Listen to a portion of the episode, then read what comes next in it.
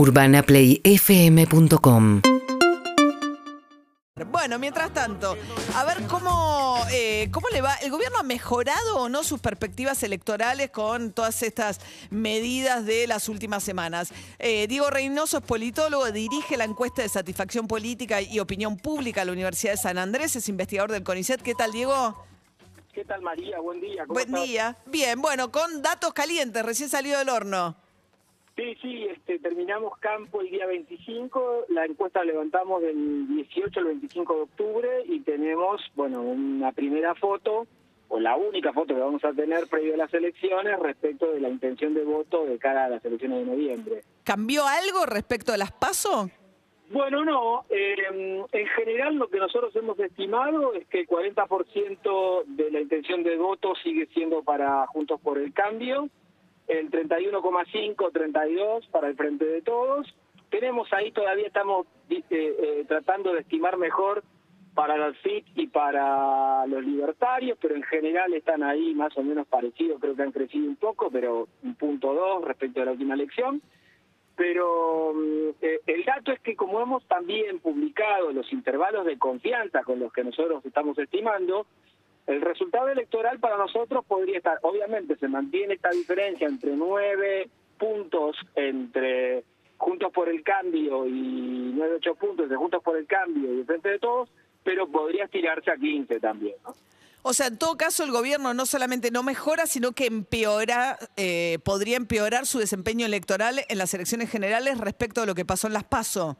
Podrían pasar las dos cosas, podrían pasar las tres cosas. Igual empeorar, mejorar. Lo que sí queda claro es que no Bueno, pero eso, eso se sabe antes salir a medir, que puede estar igual, mejor o peor, ¿no? No, no, no, no, no, no, no sabés si va a ganar o no. Lo que ya sabemos es que por los intervalos de confianza no hay posibilidad de que el Frente de Todos Ah, pueda... no lo revierte, o sea, lo que descarta el estudio, o sea, el, el Frente de Todos no va a revertir la derrota. Exactamente. Ok. Lo que, O sea, claro, vuelve después- a perder. Claro, exactamente. Ok. Ah, y, y- y lo que, bueno, este, como la encuesta es nacional, no podemos saber distrito por distrito qué puede pasar. Sí sabemos que, por ejemplo, las elecciones, más allá de quién gana y quién pierde, tiene un impacto institucional, o sea, cómo se va a integrar la Cámara de Diputados, cómo va a terminar integrado el Senado. Eh, eso no lo podemos hacer todavía, porque como ahí pueden cambiar algunos porcentajes de votos en algunos distritos, eso podría Sí. implicar de perder o no la mayoría en el Senado, perder o no. Ahora, primera ¿qué lo que más incide, digamos, o si tuvieses que explicar, digamos, por qué se encamina a una nueva derrota al gobierno? Eh, un cambio de humor tan grande en dos años, ¿no? Eh, de lo que fue del triunfo de Alberto Fernández, que de hecho se cumple un aniversario ahora también, eh, ¿no? Eh, ¿Qué es lo que hizo cambiar el humor tan abruptamente? Obviamente, me imagino es un tema económico, la inflación, o sea, ¿qué es lo que más incide en eh, lo que lleva al gobierno a una derrota? Bueno, eh, cuando le preguntamos a la gente qué es lo que más incide en su voto, hacemos- es la, la situación económica. Es ah, por amplia mayoría el resto de las otras alternativas de, preocupaciones que nosotros detectamos.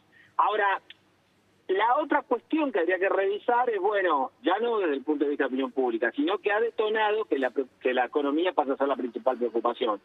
Y ahí entonces me parece que pueden haber dos vectores o dos drivers, como dicen los analistas, digamos, del mercado, ¿no? Respecto de la situación económica actual. ¿Qué produjo que la gente esté tan insatisfecha y, por lo tanto, qué produjo que la situación económica se haya complicado? Bueno, uno, la, el- desde el oficialismo tendrá la herencia de Macri, pero me parece que ahí me dio el tema de la pandemia y en segundo lugar también hay un factor político eh, y que quedó me parece evidenciado en este, después de las pasos, ¿no? La fractura en la coalición de gobierno expuesta y que no sabemos además cómo va a continuar. Y me parece que tiene que ver con problemas de gestión, ¿verdad? Eh, la forma en que se han organizado los ministerios, la forma en que se ha gestionado.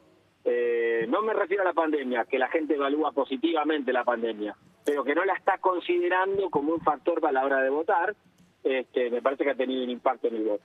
Bien, Diego Reynoso, politólogo, con la última medición de la encuesta de satisfacción política y opinión pública, de las pocas que se están conociendo de cara a las elecciones del 14 de noviembre.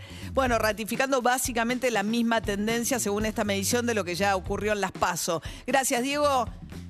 Un abrazo, nos vemos. Nos vemos, hasta luego. Vamos a hacer una cobertura especial, ¿eh? nuevamente de las elecciones del 14 de noviembre. Diego Reynoso estuvo también acompañándonos en la de las PASO, va a estar también el 14 de noviembre en la transmisión especial de Urbana Play del resultado de las elecciones legislativas.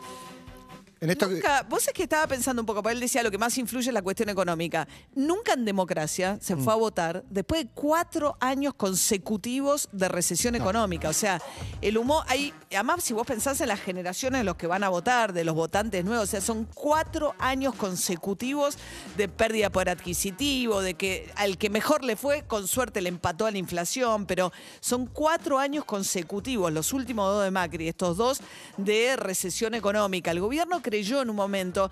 Pues es que el otro día hablaba con un funcionario del gobierno que decía, se confiaron en que la vacuna les daba el triunfo. Eh, estaban convencidos de que haber conseguido las vacunas y que de haber logrado que el proceso importante de vacunación arrancara antes las pasos, les iba a dar como cierta changüí de parte de la población de decir, bueno, ¿no? Y, eh, Está bien, te exculpo de la parte económica porque me traje. Porque la pandemia te la excusa, pero, pero eh, ayer varios políticos del interior del país hacían referencia que pegó muy fuerte eh, todos esos problemas que tuvo el gobierno desde el punto de vista comunicacional y la foto de del festejo de cumpleaños en la Quinta de Olivos eh, pegó muchísimo en el interior, no tanto en la capital o en el Gran Buenos Aires, pero en el interior, en el votante. Total, eh, porque si tu principal argumento de campaña era no me culpes por lo que pasa con la economía, porque heredé de Macri un desastre y además después tuve pandemia, claro, en la valoración del manejo de la pandemia, digamos, la foto, eh, más allá, de, total, impactó fuerte. Urbana Play, FM.